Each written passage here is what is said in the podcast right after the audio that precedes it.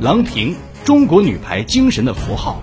而早在1987年已头戴五连冠荣耀的铁榔头，为何放弃了当官的机会，选择赴美国留学？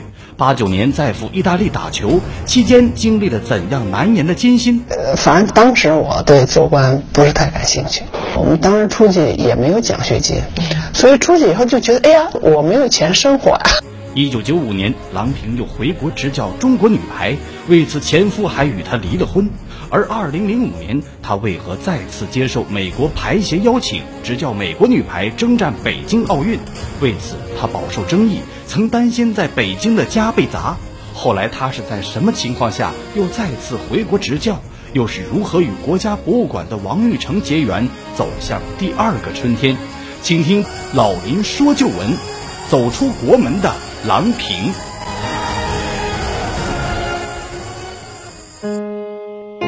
听众朋友，广告之后，欢迎您继续收听都市广播，由林霄带给您的老林说旧闻节目。在书中，郎平写道：“我当然理解老板的心情，俱乐部是靠赢球才生存的。我每天一看老板的脸色，就知道是赢球了还是输球了。他的脸像天气预报，而且一输球，老板不高兴了。”工资都拖着不发，后来我没等伤好利索，就咬牙上场，让朋友从美国给我寄来止疼片，先吞下四片再上场。有一阵子软骨碎了，小碎片就在关节里跑，又卡在了骨缝里，疼啊，刺激骨膜出水，四周都是积液。比赛前先让医生把积液抽出来，打完比赛再抽，没办法，多痛苦多麻烦，我也坚持。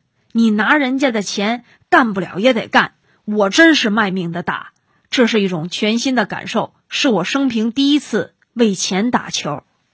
一年后，郎平因为在美国和意大利的工作经历，他的签证变成了工作签证，在美国可以办绿卡了。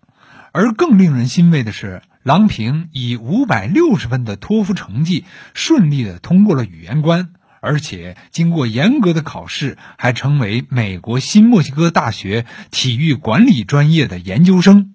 一九八九年，郎平带领着意大利的摩迪纳俱乐部女子排球队获得了意大利杯赛的冠军。一九九零年，郎平应邀回到中国国家队，带领中国女子排球队又获得了第十一届女子排球锦标赛的亚军。一九九一年，郎平又率领美国新墨西哥大学女子排球队获得了美国东部地区的女子排球联赛的冠军。一九九五年，郎平再次执教中国女排，同年获得了女排世界杯的季军。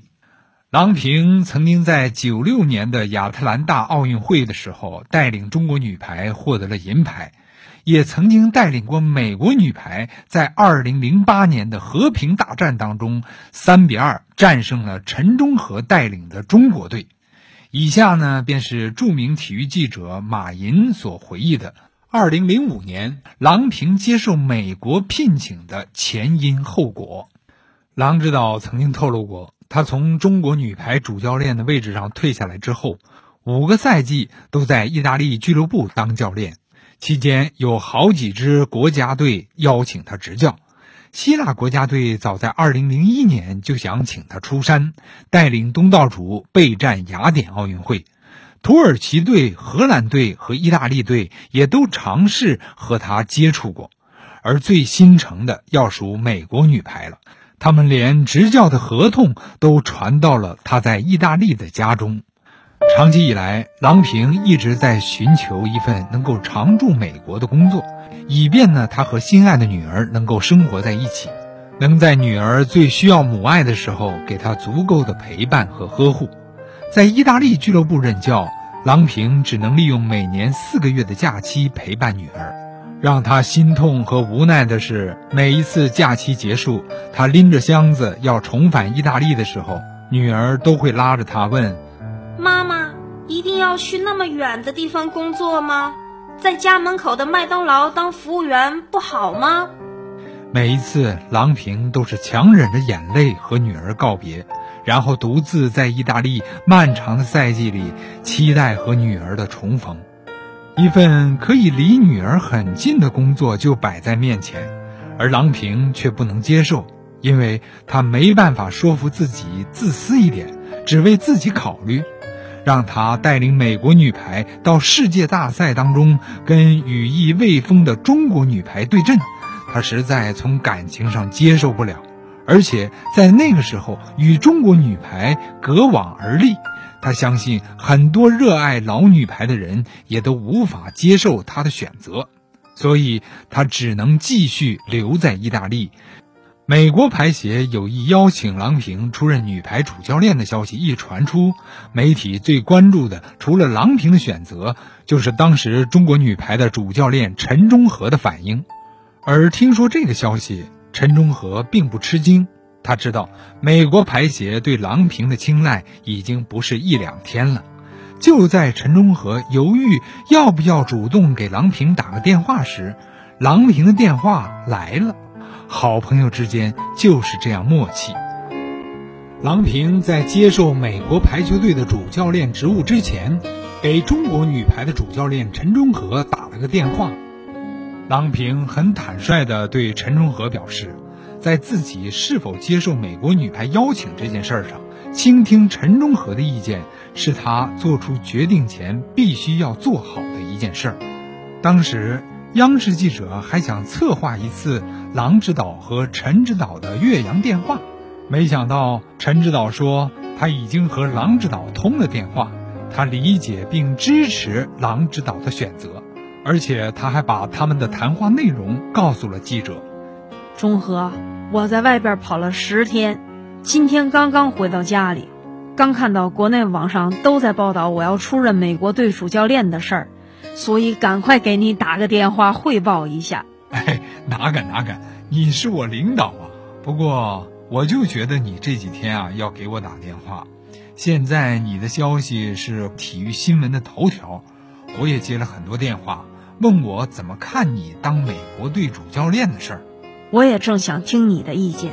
美国排协正在跟我洽谈这件事儿，但是最终是不是接队，我还在考虑。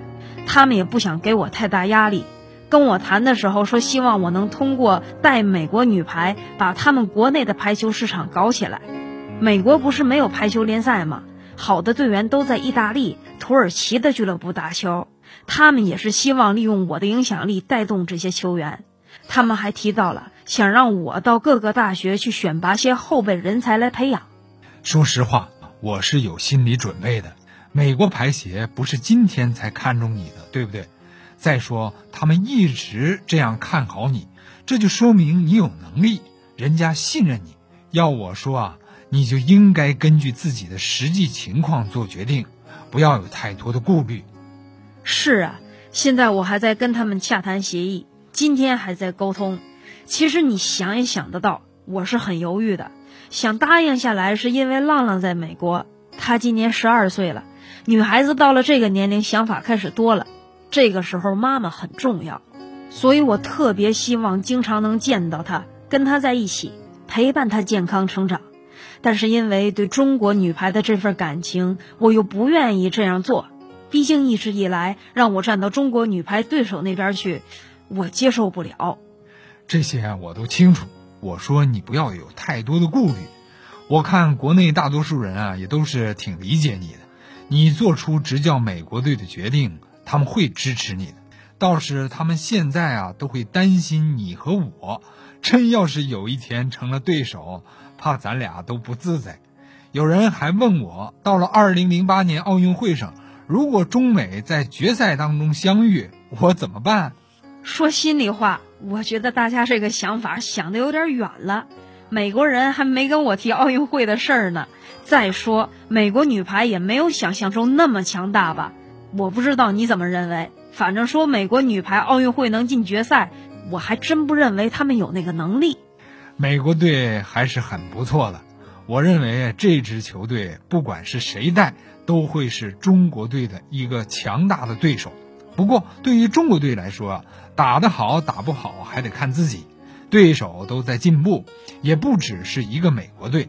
所以呢，我还是说，你不要把我们的想法放在心里。最多咱们暂时是场上的对手，而下来还是好朋友嘛。接手美国队其实有很多困难，美国队不像中国队，运动员的流动性很大，尖子队员都愿意到国外俱乐部打球，很多人对为国家队效力没多大兴趣。去年奥运会前大奖赛时，咱们输给美国，当时我不就跟你说过吗？不用担心这个对手，他们没有能力撼动中国队。另外，我现在动心的还有一个原因，就是你把中国女排给带出来了。放在早几年前，这样的邀请我肯定不会同意。就这样，在与陈忠和通了电话之后，郎平的心情在这一天豁然开朗。当晚，当记者再次和郎平通话的时候，他已经开始设想此前不敢想的事儿了，比如说下一次世界大赛。或许大家最希望看到的是中国女排在巅峰对决中的对手，不是古巴队、巴西队，也不是俄罗斯、意大利，而是郎平率领的美国队。再比如，虽然他并不认为即将大换血的美国女排会在短期内迅速崛起，但他说，如果中国女排和美国女排能够双双打进北京奥运会的决赛。那所有的光荣都属于中国人。郎平也忽然想起，正是整整十年之前，也就是九五年，他经过反复的考虑，最终决定放下年幼的女儿，离开了美国，回国出任中国女排的主教练。为此，他不仅接受了一场严峻的挑战，也付出了婚姻的代价。他笑称。现在他考虑的不再是迎接什么挑战，再度辉煌，而只是想抓住这个兼顾事业和家庭最合适的工作机会。那一天，郎指导感觉最开心的事儿就是算好了时差，给女儿打电话，告诉女儿：“妈妈终于找到了比在家门口的麦当劳当服务员更好的工作了。”二零零五年农历大年三十儿。美国排协正式对外宣布聘请郎平担任美国女排新一届的主教练。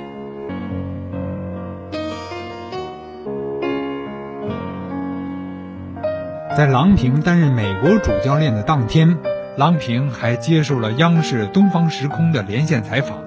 他想跟大家说说心里话。让他欣慰的是。国内绝大多数人在听了他的想法之后，非常理解他的心情，并支持他的选择。有网友评价说：“郎导的选择是一个母亲的选择。”还有的网友鼓励他说：“希望铁榔头能够带好美国女排，以另一种方式为中国人争光。”然而，仍然有许多思想僵化、狭隘的人啊，对郎平的这种选择。报以斥责和抨击，甚至还认为替美国人卖命。如果美国队在奥运赛场上击败了中国队，那郎平的这种行为就是一种汉奸的行为。这大帽子扣的是太大了，实在是一种狭隘的民族意识，而不是爱国主义。记得当年毛泽东和周恩来还曾经提出“友谊第一，比赛第二”呢。虽然我们现在提倡奥林匹克精神，但是也不至于凡事都要把体育比赛和政治划等号。中国现在比以往任何时候都更加的开放、包容，而且具有博大的胸怀。就像当年韩国曲棍球队的主教练啊，长期在中国执教一样。假如郎平率领美国队在奥运会上取得了冠军，那不也是咱中国人的骄傲吗？而且，郎平作为一个职业教练，他到美国队执教也是为世界女排运动做出贡献。更何况，郎平为中国的女排事业、为中国的亿万球迷带来了多少欢乐和荣耀，付出了多少汗水和艰辛，甚至连家都没了。记得当年崔永元曾经透露啊，郎平当年在意大利打球，年薪是多少？大概十几万至二十万美金，可是九五年中国女排陷入低谷之后，袁伟民请郎平回国执教，月薪是一千两百元人民币，年薪也就一万多人民币，每个月还得扣除几百元的伙食费。你想啊，这差距是多大呀？可是郎平无怨无悔，带领中国女排走出低谷，再创辉煌。到后来，咱不能光让人家为咱们想，咱不替人家想，咱这样指责人家，于心何忍啊？情何以堪呢？当时对于国内的一些争议甚至非议，郎平没有正面回应，他只是对人们的一些担心回应道：“美国队奥运会夺冠还都是人们的想象，奥运会冠军有那么容易吗？巴西、古巴、俄罗斯。”意大利等强队都是夺冠的大热门，更不用说卫冕冠军中国队了。我执教美国，绝对不是为了击败中国队，我是作为一名职业教练接受这份工作的，希望能为排球事业做出点贡献。郎平是属于中国的，无论走到哪里，我时时刻刻记得我是一名中国人。另外，郎平在接受采访的时候还说过。跟他一个时代的中国女排运动员，绝大部分都已经转业了，继续干排球这一行的寥寥无几。他之所以执教美国队，一是美国队很需要一个像他这样的中国教练，因为中国队的训练比赛有很多长处；二他需要挣钱养家；三他的女儿在美国，并且女儿还没有长大，需要他的陪伴。郎平当然知道，美国国内排球比赛的情况和中国完全不一样。在奥运会前没有充足的时间训练，队员们的出席情况也很不稳定，因为他们都是大学生，加之语言沟通的障碍，因此郎平这个教练也不好当。不过，美国排协并没有给郎平施加过大的压力。郎平向记者介绍。美国排协并没有要求他完成什么进奥运会的前三这样的指标，所以这次能够拿到两千零八年奥运会的入场券已经很高兴了。谈到在美国队执教和在中国国内执教的不同之处，郎平是深有感触啊。国内的排球运动员，当然其他的运动员也大多如此。那就是干体育的，就是得从小就打球。一般呢是上体校，然后入选市队、省队，最后呢，呃，能够上到国家队。以后呢，就相当于职业运动员了。当然，这是极少数的尖子队员了。就是到了省队一级，国家就给你发工资，你就认真打球就行了。郎平时代的训练是什么状态呢？每天训练八小时，遇到特殊情况还要加练。每周训练六天半，一年只休假那么一两天呢。那真是纯专业的，不学别的，而且是举国体制。但是呢，大多数运动员啊，往往都是荒废了年轻的学业，等到了功成名就以后呢，才有机会去深造一下。而美国运动员不是这种职业运动员，他们都是在学校或者是毕业的大学生，在选拔国家队运动员的时候，任何人都可以报名。一般呢，都是一些有一定基础的来报名。郎平在接受采访的时候一再说，美国选拔的这些运动员很聪明，素质很高，有什么问题点一点就行。因为人家的运动员都是一些大学生，都是一些高素质的人，人家是打球学习两不误的。再就是美国运动员的训练，绝不允许教练随随便便惩罚队员。如果在训练过程中队员受伤，就是崴脚这样的小伤，那也要休息一个月。你看着没有什么问题了，也不能随便让队员训练。这跟我们的运动员就不一样了。服役期间或退役后一身伤病，人家讲求的是以人为本，是科学训练，没有所谓轻伤不下火线一说。定好假期，人家雷打不动，会男友你也管不着，这是人家的私生活，不能因为有比赛任务就让队员提前归队什么的。好，听众朋友，对于郎平对美国运动员的评价。还有他的两次爱情和婚姻的经历，我们在下期节目当中继续为您播送。今天的节目到这儿就结束了，在此林霄代表我们另外一位演播 OK 不用谢的主持人老谢，感谢您的收听。下周同一时间我们再见。